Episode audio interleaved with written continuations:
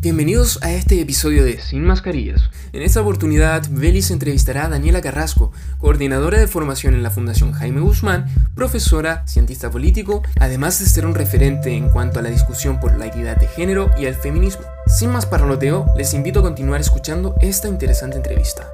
Bueno, damos la bienvenida a este segundo capítulo del podcast Sin Mascarillas que se ha organizado con la Centro de Derecho Universitaria de la Universidad del Desarrollo tenemos en esta oportunidad a nuestra invitada Daniela Carrasco, coordinadora de formación de la Fundación Jaime Guzmán, docente universitaria y una experta en la materia que vamos a tratar hoy, que es el feminismo.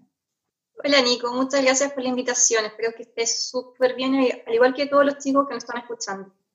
Principalmente nos escuchan son personas que son de la universitaria, así que lo primero que vamos a pasar es si tenías, bueno, como te había dicho, alguna anécdota que pudieses comentarnos de qué, qué, qué ha sido esta cuarentena para ti. Bueno, no tengo muchas anécdotas en esta cuarentena, pues solamente he salido a comprar muy pocas veces, por ejemplo, ir al supermercado, cosas así, pero no tengo muchas anécdotas, pues me he dedicado a teletrabajar, pues desde la fundación estamos en teletrabajo desde la segunda o la tercera semana de marzo, así que he estado eh, investigando, escribiendo harto, eh, también coordinando los cursos de la Fundación, que como tú sabes, el bachillerato en servicio público es nuestro curso sello, y nosotros hasta el año pasado lo impartíamos en tres ciudades, que es, Santiago, Concepción y Valparaíso, y en cada eh, región o cada ciudad nosotros teníamos profesores que eran de esos lugares, pero como impartimos este año el bachillerato en servicio público eh, vía online, nos ha permitido primero extenderlo a alumnos de todo Chile, y con nuestros profesores de Santiago, los cuales son todos un lujo. Así que anécdotas no tengo muchas, pero sí he estado aprovechando mucho el tiempo en, casa. Creo que ha sido muy productivo para mí, pues he estado investigando y escribiendo arte. ahora una pregunta acerca de eso. ¿Qué, ¿Algún libro que hayas leído que te haya remecido en el último tiempo, que te haya conmovido, que te haya gustado bastante? Un libro que leí eh, en el verano, que eh, ha sido eh, decisivo para las lecturas políticas que yo hago es La Revolución Molecular de Félix Guattari, que es un libro muy revelador de lo que está pasando en la política, no solamente en Chile, sino también a, a nivel mundial. Pues vemos que, eh, fondo, cuál es el piso que escribe Guattari, que es el piso postestructuralista, es decir, la deconstrucción, y desde ahí él plantea nuevos desafíos y acción política. Y es un libro que ha sido muy revelador, pues en el fondo propone una nueva estrategia política que sería una política molecular. Y, eso nos hace entender mucho los fenómenos eh, sociopolíticos en curso que nosotros vemos hoy en Chile. Así que estaba muy metida en el tema de eh, la molecularidad, que incluso es mi tema de, de tesis de mi magíster, que estoy haciendo ahora en comunicación política. Entonces estoy full metida en todo ese tema y leyendo a Guattari, también leyendo a Gilles Deleuze, que también eh, escribieron varias obras en conjunto que también parten desde este expuesto de la política molecular, entendiendo que escriben desde la una posición marxista pero heterodoxa. Así que eso. Eh, Guattari tiene buenas recomendaciones y buenas referencias, la verdad. Bueno, viendo que, como te había mencionado, nuestro público objetivo es universitario, me gustaría poder guiar nuestro tema de conversación hoy día, que es el feminismo, hacia nuestro público. Eh, ¿Cómo se ha visto el avance del feminismo en la universidad? Por ejemplo, cómo se ha vivido en, los campos universitarios, cómo se ha vivido en la sala universitaria, la relación con los profesores y entre compañeros. Bueno, nosotros vemos que por lo menos desde el 2010, pero fuertemente desde el 2015 vemos que eh, surge activamente una agenda feminista, una agenda de género que se adopta a las universidades, primero las universidades eh, tradicionales, las universidades estatales que adoptan esta agenda de género, por ejemplo, la Universidad de Chile y otras universidades, por ejemplo, la Universidad Austral en Valdivia, nos vemos que también está muy potente la Universidad de Concepción, incluso las universidades del norte que son de, tipo estatal. Vemos que eh, durante los últimos cinco años vimos que empezaron a surgir primero colectivos, eh, también hashtag, como por ejemplo el Ni Una Menos, que surgió en Argentina en el año 2015 que buscaba visibilizar los casos de acoso, de abuso sexual, violación e incluso los asesinatos de algunas mujeres. Vemos que esas demandas eh, de eh, buscar justicia para aquellas mujeres eh, conectó con una realidad que las mujeres, por ejemplo, las mujeres chilenas pueden vivir, que ninguna mujer quiere verse vulnerada, ¿cierto? Tampoco, por ejemplo, eh, verse vulnerada en algo tan sencillo que es salir en el trayecto de tu, de tu casa a tu colegio, a tu universidad o a tu trabajo. Claramente ninguna mujer quiere verse vulnerada. El feminismo toma esa, ese sentimiento de indignación y nos llega a presentar en un primer momento que el feminismo va a ser un movimiento de mujeres y para las mujeres, pues es una demanda transversal, pues todas compartimos que nadie quiere verse vulnerada. Sin embargo, vamos a ver rápidamente que eh, empieza a dejar atrás esta supuesta representación de todas las mujeres al develar un componente político. Nosotros vemos que desde el 2015 eh, se empiezan a instalar, por ejemplo, funas a hombres que eh, quizás cometieron algún caso de acoso, algún abuso, se pasaron con alguna chiquilla, pero también vemos que se instala dentro del mundo de las universidades. Por ejemplo, cuando buscan eh, poner a profesores, no, no porque hayan eh, acosado a alguna alumna o hayan abusado, sino por comentarios que eh, estos grupos feministas van a considerar machistas y por lo tanto van a considerar comentarios de un sujeto opresor.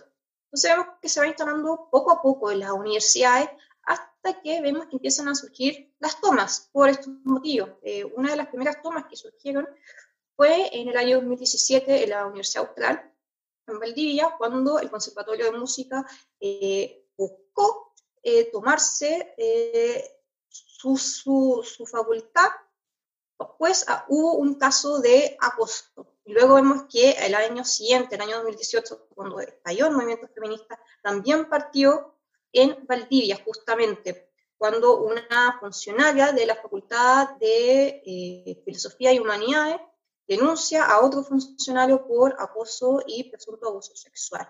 Esto rápidamente escala a Santiago, llega a la Facultad de Derecho de la Universidad de Chile, donde una alumna eh, que se llama Sofía Brito, acusó a un profesor que aparte había sido presidente del Tribunal Constitucional, eh, Carlos Carmona, que había acusado de ella y abusado también sexualmente, pues ella era ayudante de este profesor. Rápidamente, eh, la Facultad de Derecho de la Universidad de Chile se, da, se toman la facultad y esto escala a nivel nacional.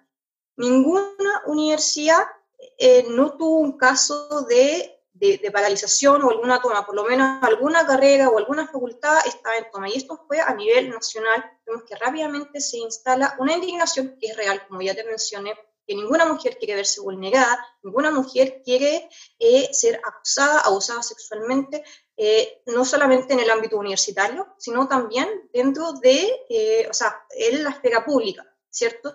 Y efectivamente conecta en un primer momento con este sentimiento de indignación. Y vemos que esto, este debate se traslada rápidamente a, a nivel nacional. Se empiezan a cuestionar, bueno, ¿qué es el feminismo? ¿Por qué ocurren estas injusticias? Y vemos que se instala con gran éxito el movimiento feminista en relación a los anteriores, porque si nosotros recordamos desde el año 2001 o desde el actual milenio, que los movimientos sociales que han tenido mayor éxito han sido los movimientos sociales de tipo estudiantil, ¿cierto? Un breve repaso, recordemos el 2001 con el mochilazo, el 2006 con la revolución pingüina, el 2011 con la movilización ya eh, no, secundaria, sino de estudiantes universitarios que buscaban una educación gratis y de calidad y final lucro. Luego recordemos que aparecieron otros movimientos sociales, por ejemplo, Patagonia sin represa, eh, Noma FP, Asamblea Constituyente, pero no lograron convocar gran cantidad de gente que se lograra movilizar. Pero vemos que el año 2018 eso se pudo revertir cuando el movimiento feminista parte desde la universidad, se extiende al resto de la sociedad y es sumamente exitoso. Sin embargo, vemos que si en un comienzo nos dijeron que era un movimiento de mujeres y para las mujeres, el cual no tendría color político, esto quedó desmentido. Pues rápidamente empiezan a instalar demandas, por ejemplo, como el aborto libre, siendo que ya en el año 2017, a finales del año, antes que eh, Michelle Bachelet entregara el, el mando al presidente Piñera en su segundo gobierno, eh, ya se había aprobado el aborto en tres causales. Entonces vemos que rápidamente instalan una agenda política desde el movimiento social, empiezan a marginar a todas las mujeres que no piensan como ellas, pues evidentemente solamente defienden a la mujer militante de izquierda. Y como muy bien ella lo, lo, dice, ni la mujer eh, carabinera, ni la mujer que adhiera a la edad de derecha, ni a una mujer que tenga una posición socioeconómica acomodada los hombres. Por eso ella dice en el lema, ni la paca, ni la facha, ni la cuica son compañeras a defender. Me gustaría retomar lo último que dijiste, acerca de que si bien parte siendo un movimiento para todas las mujeres, en el que no se tuviera que hacer, no se tuviera que hacer ningún tipo de distinción, ya que de esa manera y se inicia, eh, ¿por qué termina siendo actualmente como captado a nivel o sea, de todo Occidente por parte de la izquierda? Bueno, creo que tenemos que revisar un poco cómo inicia el feminismo. Nosotros vemos que un primer estadio del feminismo se desarrolla bajo lo que se conoce como el feminismo de la igualdad, el que va a tener matrices, por ejemplo, eh, de la, eh, matrices ilustrados, en el fondo vamos a ver mujeres ilustradas que van a buscar instalar demandas de igualdad hacia la mujer también. Vamos a ver un feminismo liberal que va a apostar por lo mismo, pues entiende que en un inicio, entendiendo el contexto del siglo XIX, comienzo del siglo XX, estas mujeres que tenían una posición socioeconómica privilegiada no tenían, por ejemplo, acceso a la política, no, podían, eh, no tenían la capacidad de ser independientes económicamente. Entonces van a ser estas mujeres, por ejemplo, de, eh, de la aristocracia, tanto a, a, nivel chileno como también en el resto de Occidente, que buscan instalar estas demandas de igualdad, que en el fondo dicen que nosotras las mujeres somos tan capaces como el hombre, pues parten del supuesto de que somos iguales en dignidad eh, como personas y las mujeres también quieren acceder a la política, cuál va a ser eh, ese simbolismo, en el fondo el acceso al voto. Entonces, por eso se va a desarrollar un movimiento sufragista, pero también van a buscar demandar el acceso a la educación superior. Eh, en el fondo, las mujeres también quieren entrar a la universidad y también, como ya te mencioné, quieren ser independientes económicamente. Eso sí se logra y vemos que se desarrolla desde una matriz básicamente liberal, ilustrada, que es lo que se conoce como feminismo de la igualdad. Sin embargo, eh, en el desarrollo del siglo XX, y lo vamos a ver desde la década de los 40, pero muy fuerte desde la segunda mitad del siglo XX, que el feminismo que se empieza a desarrollar tiene otros supuestos muy distintos al feminismo de la igualdad, lo que se va a conocer como feminismo de la diferencia. El feminismo de la diferencia busca eh, busca entender, o sea, el feminismo de la diferencia entiende que los hombres y las mujeres no tienen que ser iguales, sino que la mujer tiene que emanciparse de la opresión del hombre.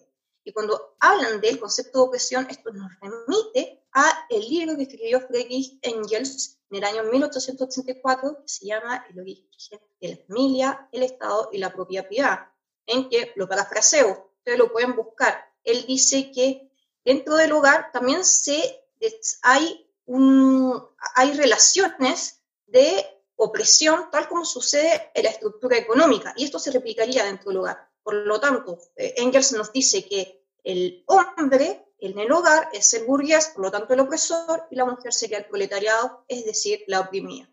Entonces, desde este supuesto de opresión es que se desarrollan todos los discursos feministas desde la década de los 40. Por eso nosotros vemos, por ejemplo, a Simone de Beauvoir, quien escribió en 1939 El segundo sexo, que en el fondo existe una opresión de un sistema de, que ha sido instalado eh, desde una visión masculina, que más adelante se va a conocer como el patriarcado, que oprime a la mujer, por lo tanto la mujer se tiene que emancipar. Y por eso ella dice esta famosa frase que no se nace mujer, llega uno a hacerlo, es decir, ahí existiría un sistema político que nos impondría roles, pero nosotras necesariamente responderíamos a eso si nos, no fuese impuesto.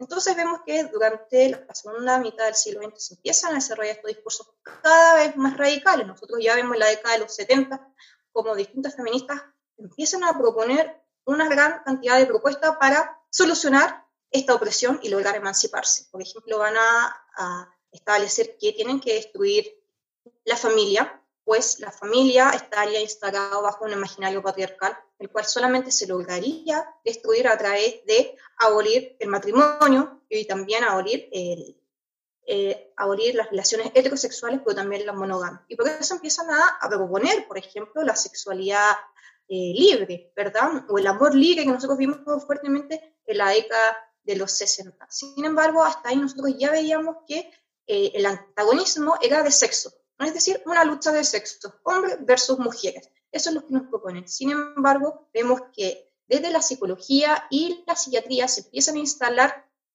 otras concepciones y van a haber otros, otros imaginarios. Es decir, cuando instalan el concepto de género, que eh, se le atribuye principalmente al psicólogo John Money, quien estaba eh, dedicado a estudiar los casos intersexuales y específicamente los hermafroditas. Pues él postuló que, por ejemplo, un niño que eh, nació hermafrodita y se le designa un sexo podría en el fondo repetir roles de género que eso determinaría quién sería, determinaría su identidad sexual. Y eso, y eso rápidamente se va a trasladar al escenario feminista, quienes van a adoptar el género, pues ya no, van a hablar de la emancipación de la mujer, sino van a hablar de la concepción de género, que también tiene una matriz sumamente eh, Pues si nosotros entendemos que el sexo eh, es un supuesto binario, es decir, hombre o mujer son opuestos binarios, con el género esto se, eh, se aboliría y se instalan otras realidades. ¿Y qué es lo que se buscaría abolir? En el fondo, la naturaleza humana, también lo que significa ser hombre o mujer, es decir, se busca abolir la feminidad, pero también la masculinidad. Entonces, vemos que así se desarrolla el eh, feminismo durante la segunda mitad del siglo XX, y esto queda en evidencia, por ejemplo, cuando ya en la década de los 90, gracias al liderazgo de teóricas como Judith Butler, instalan dentro del discurso feminista eh, todo lo que tiene que ver con la teoría queer.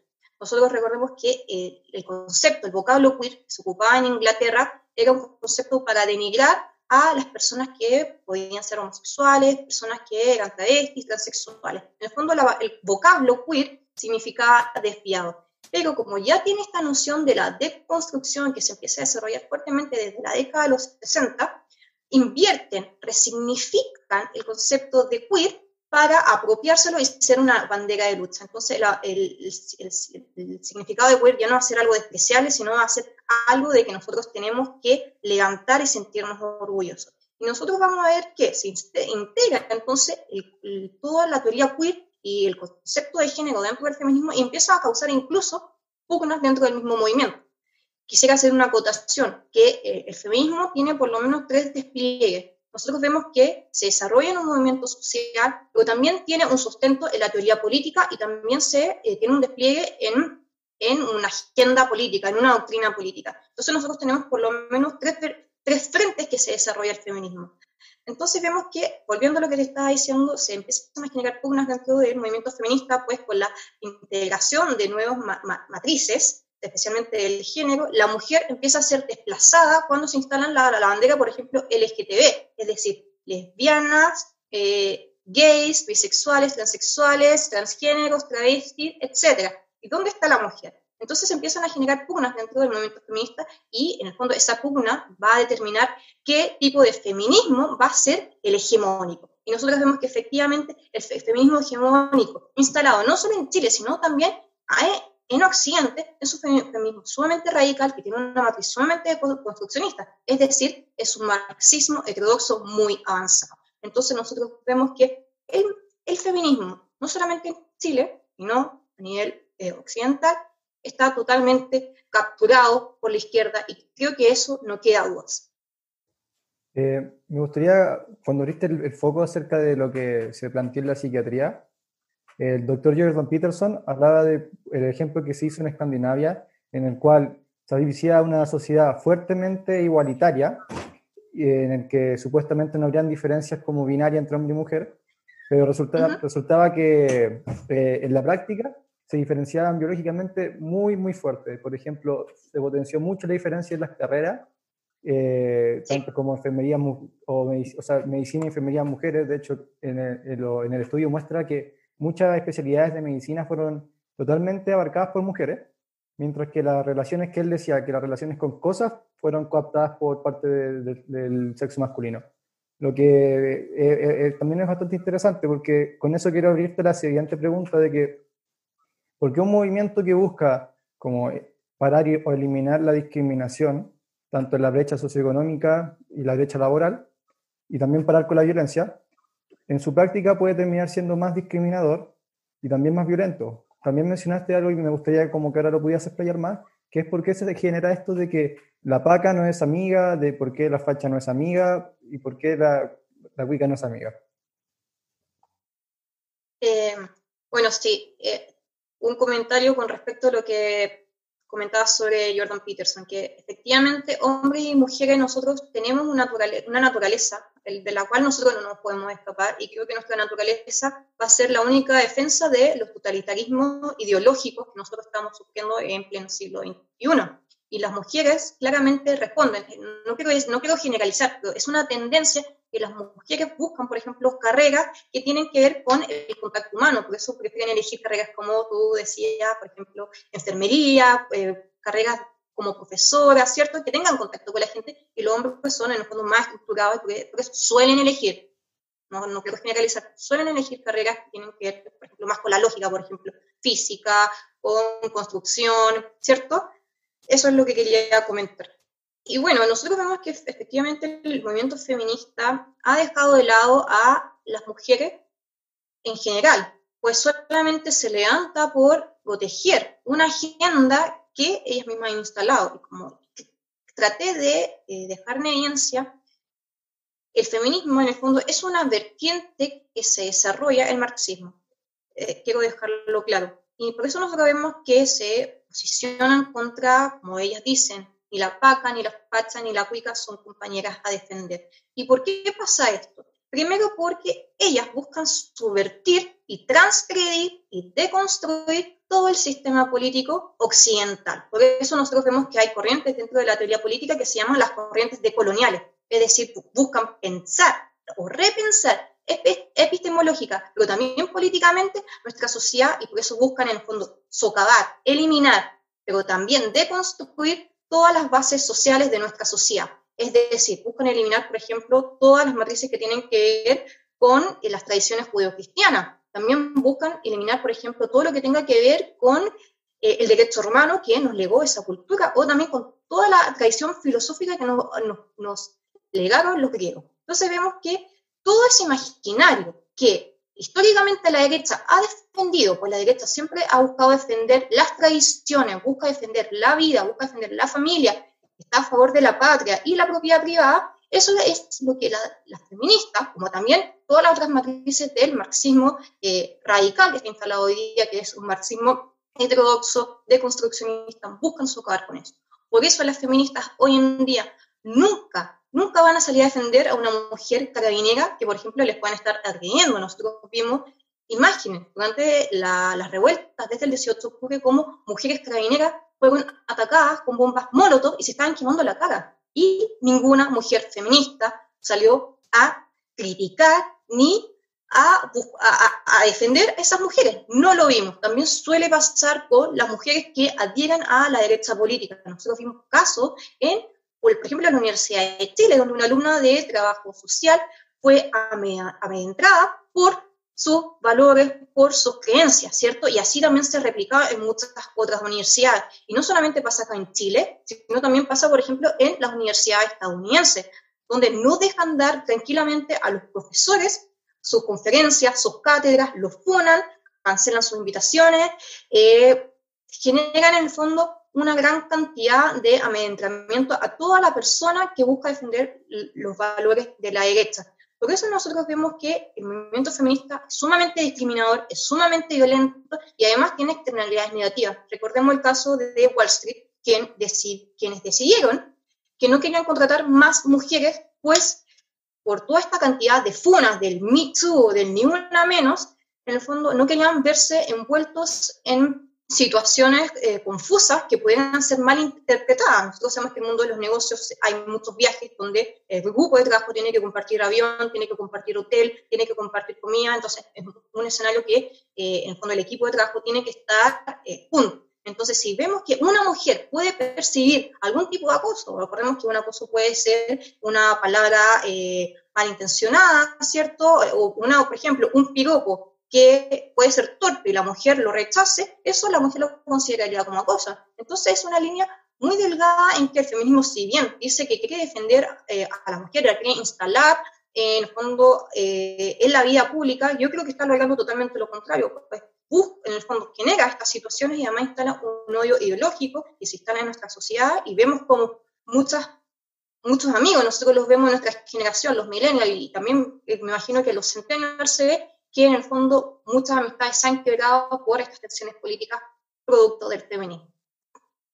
Eh, me gustó la conclusión que hayas dicho en el que pareciera, o sea, es de que el feminismo va de la mano con el marxismo el día de hoy en Occidente. En torno a eso, quisiera hacerte una pregunta, analizando el, contexto que ha pasado hace muy, muy poco, en torno a la salida de la ministra Santelice. ¿Cómo ha sido que apenas asume la nueva ministra, también vuelvan a ocupar este hashtag no tenemos ministra? ¿Por qué pareciera ser que este gobierno ilegítimamente que, que ganó democráticamente tuviese que bailar al son de la, de la izquierda? ¿Por qué tendríamos que el Ministerio de la Mujer estar sometido como a las decisiones que elige el bando contrario? Sí. Bueno, efectivamente nosotros vemos un gran hostigamiento del feminismo. Lo vemos que se instaló horizontalmente a través de la FUNA. La FUNA es un mecanismo horizontal, de la política horizontal, no vertical, para acusar eh, presuntos casos de acoso, eh, abuso, violaciones, ¿cierto?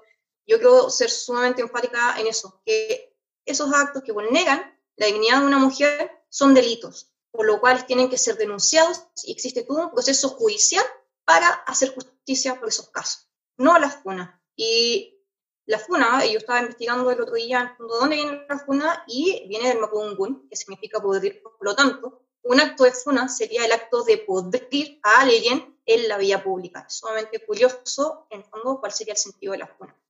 Efectivamente, nosotros vemos que se ha instalado un hostigamiento a todo el imaginario de derecho y nosotros esperamos que un gobierno no es centro derecha, estoy diciendo centro tirado para la derecha, que no es, no es tan un gobierno de derecha, por lo menos defendiera nuestros ideales, ¿cierto? Y, si bien podríamos discutir si es necesario que exista un Ministerio de la Mujer, ya que existe, esperamos que quien represente esa cartera, porque no necesariamente tendría que ser una mujer, puede ser un hombre, en el fondo, una persona que esté en esa cartera debe representar y resguardar los valores de la derecha históricamente ha protegido, ¿cierto? Y uno de esos valores es, por ejemplo, la protección de la vida. Nosotros creemos en el derecho a la vida desde la, desde la concepción. Entonces vemos que para nosotros no es raro que instalen, por ejemplo, a una mujer que adhiera a ideas conservadoras. Sin embargo, vemos que la izquierda busca demonizarlas, las trata de, eh, en el fondo, de retrógrada, pues buscan conservar todo lo que nosotros creemos muy importante para la continuidad de nuestra sociedad. Eh, y así vimos que empezaron a hostigar en un comienzo a la ex ministra Isabel Pla, quien supuestamente los dichos de estas feministas no se pronunció fuertemente ante los presuntos abusos de casos sexuales que hubo desde el 18 de octubre. Y nosotros vimos que muchos de ellos fueron desmentidos, es decir, eh, yo eh, quisiera mencionar un caso que es de eh, la Mimo, que curiosamente también tiene mi nombre, Daniela Carrasco. Pues, y eso fue muy curioso, pues cuando empezaron a, aparecer distintos grafitis rayados con Daniela Carrasco, mucha gente me preguntó, Daniela, ¿qué onda? ¿Te hiciste famosa? Y yo, no, no, no. Y, pero yo estuve siguiendo ese caso y, efectivamente yo vi que fue un, caso bastante raro, pues ella murió la madrugada del 19 de octubre. Sin embargo, las feministas trataron de articular su muerte como, una, eh, como un asesinato del Estado burgués, porque así ellas lo dominan, del Estado burgués violador, y eh, empezaron a articular la figura de la mismo como, eh, en el fondo, como un caso de, de violación, de, de, abuso y aparte, en el fondo, un asesinato.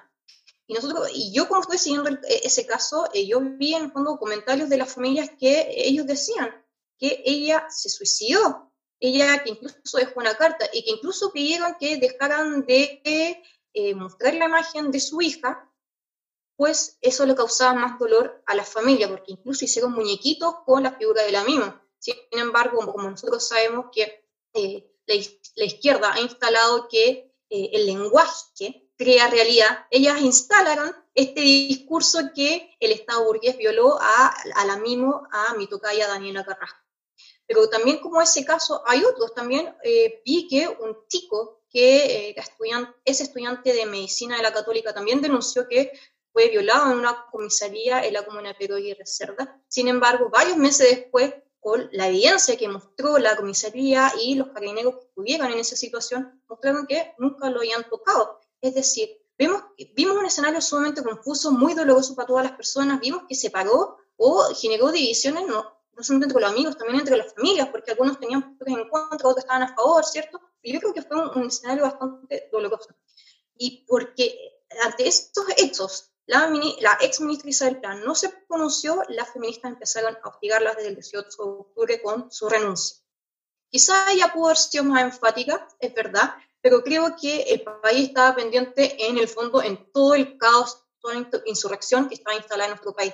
Es decir, yo creo que nadie quedó indiferente cuando vimos que más de 20 estaciones de metro fueron quemadas, nueve de ellas fueron totalmente inutilizables, la gran mayoría de la línea 4, ¿cierto? Y vimos que instalaron en la calle renuncia Pla, renuncia Pla.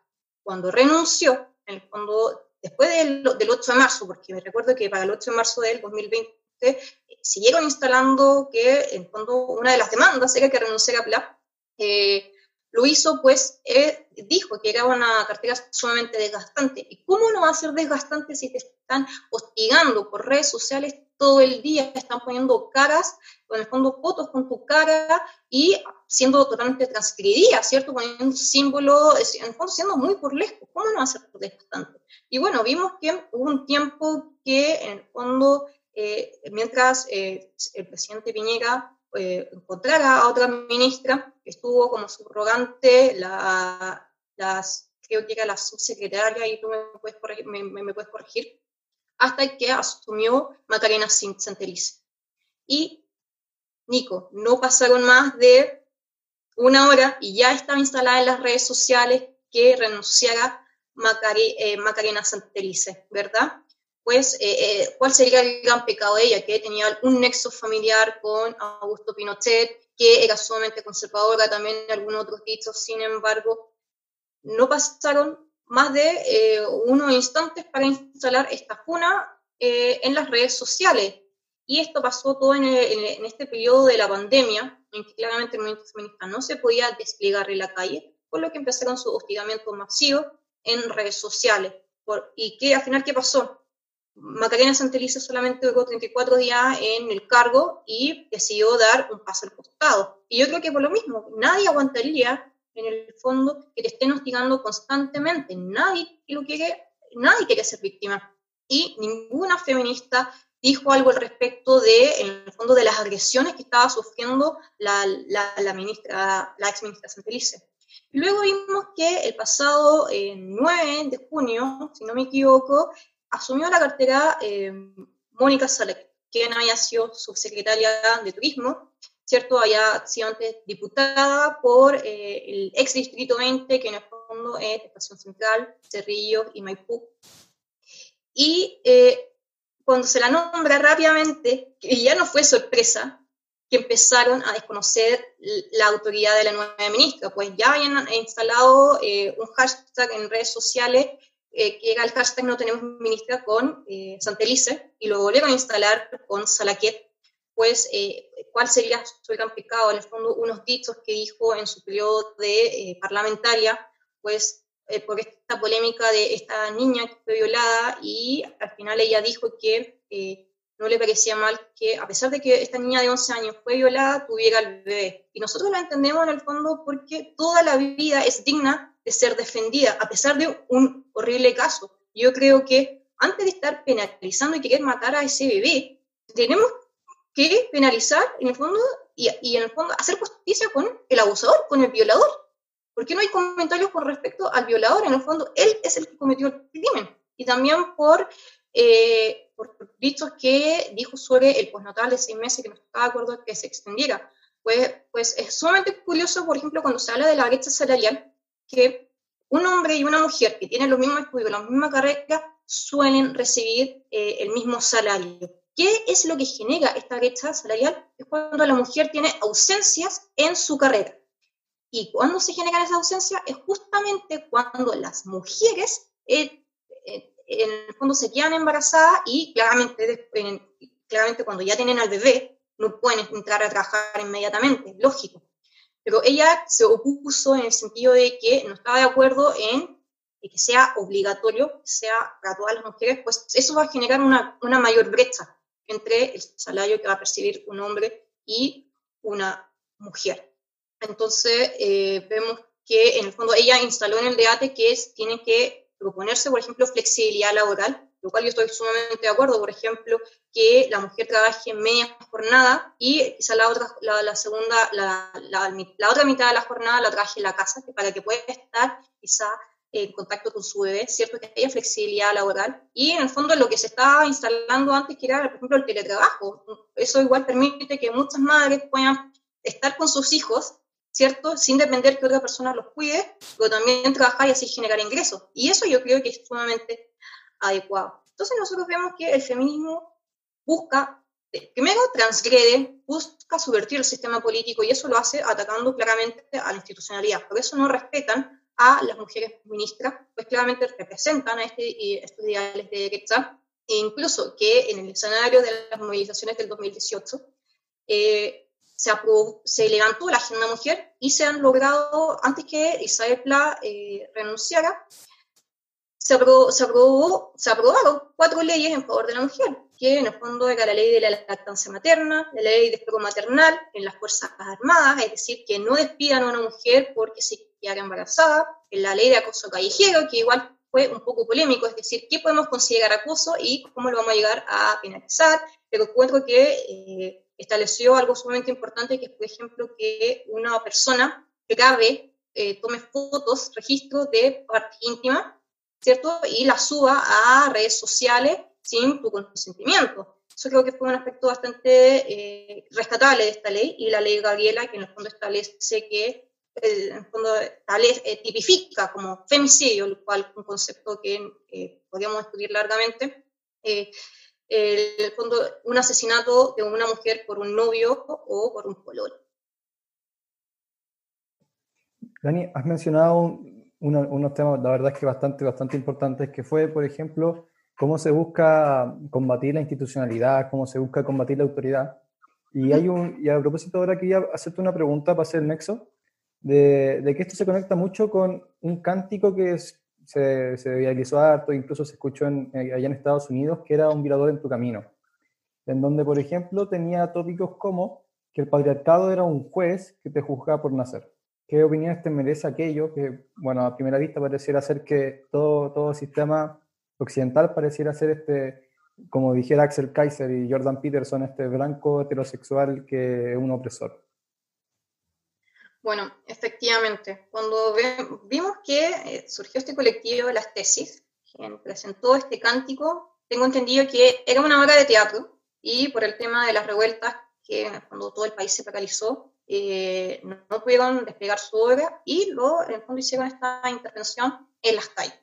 Y fue sumamente exitosa. Eh, es curioso cómo se articuló, pues se vio, creo que primero en Valparaíso, luego rápidamente en las protestas de Santiago, y vimos que tuvo una gran repercusión en, en, Occidente. Incluso eh, estuve leyendo la otra vez que incluso hubo intervenciones de, eh, que interpretaban el cántico de las tesis en la India, en Turquía, en Europa también, por ejemplo, en, España, que es un país que está bastante avanzado con el tema del feminismo, también se, vieron, se vio eh, la presencia de este cántico. Y cuando nosotros analizamos el discurso de un violador en tu camino, primero ya, vemos que solamente por el nombre nos da luces de, de qué trata. Pues en el fondo hace una burla, es decir, transgrede el lema de Carabinero que es un amigo en tu camino. Entonces ahí nosotros ya vemos cuál es la tónica de este cántico. Luego vemos otros discursos que en el fondo el Estado, eh, los jueces, los pacos, en el fondo el patriarcado, son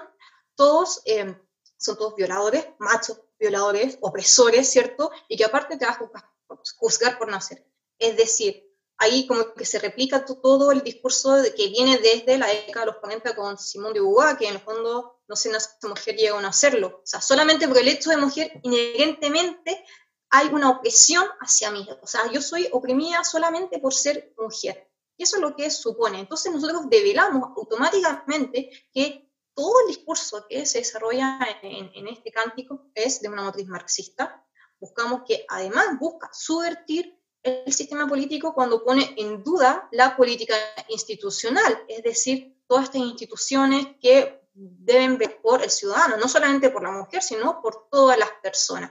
Entonces vemos que, eh, vemos que estos cánticos en el fondo eh, reflejan más lo que se ha discutido tanto en la teoría como en la doctrina política feminista.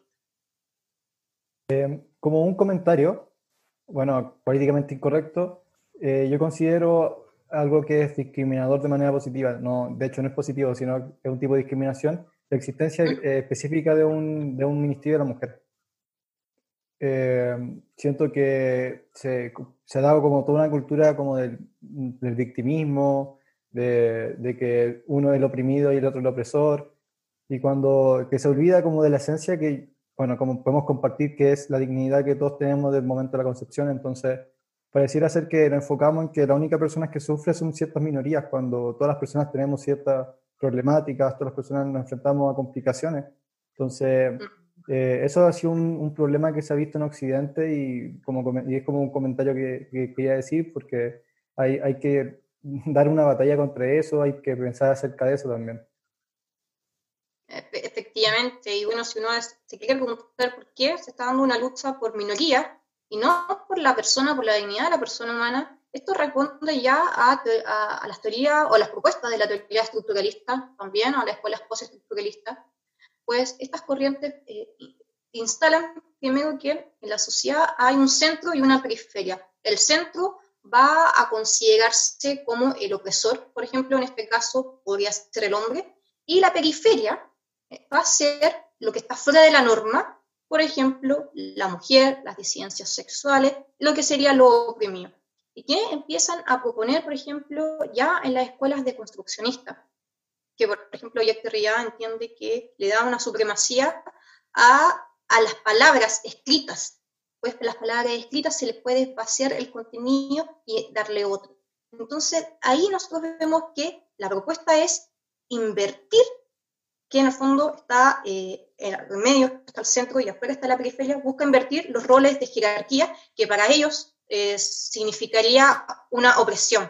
Entonces van a invertir que todo lo que está fuera de la norma, es decir, las mujeres, disidencias sexuales, movimientos indígenas, em, em, todo lo que sea fuera de la norma, porque incluso Michel Foucault diría lo que, es lo, anormal, el loco, el criminal, ¿cierto? En el fondo hay que invertir esta jerarquía para que en algún momento todo lo que, lo que era considerado eh, periferia pase a ser el centro, es decir, existe, invierta esta jerarquía en el cual van a ser los opresores y lo que históricamente ha sido la norma, por ejemplo, en este caso, el hombre blanco va a ser el opresor. Entonces nosotros vemos que se ha generado este juego, pero la deconstrucción va mucho más allá, pues busca en el fondo invertir esta jerarquía constantemente hasta que ya no haya exista una relación y ya no haya, no existan estas relaciones de opresión. Y eso se haría a través de la deconstrucción cuando se vacían todos los conceptos. Por ejemplo, cuando, si esto fuera, si, si llega a ser exitoso, lo vamos a ver cuando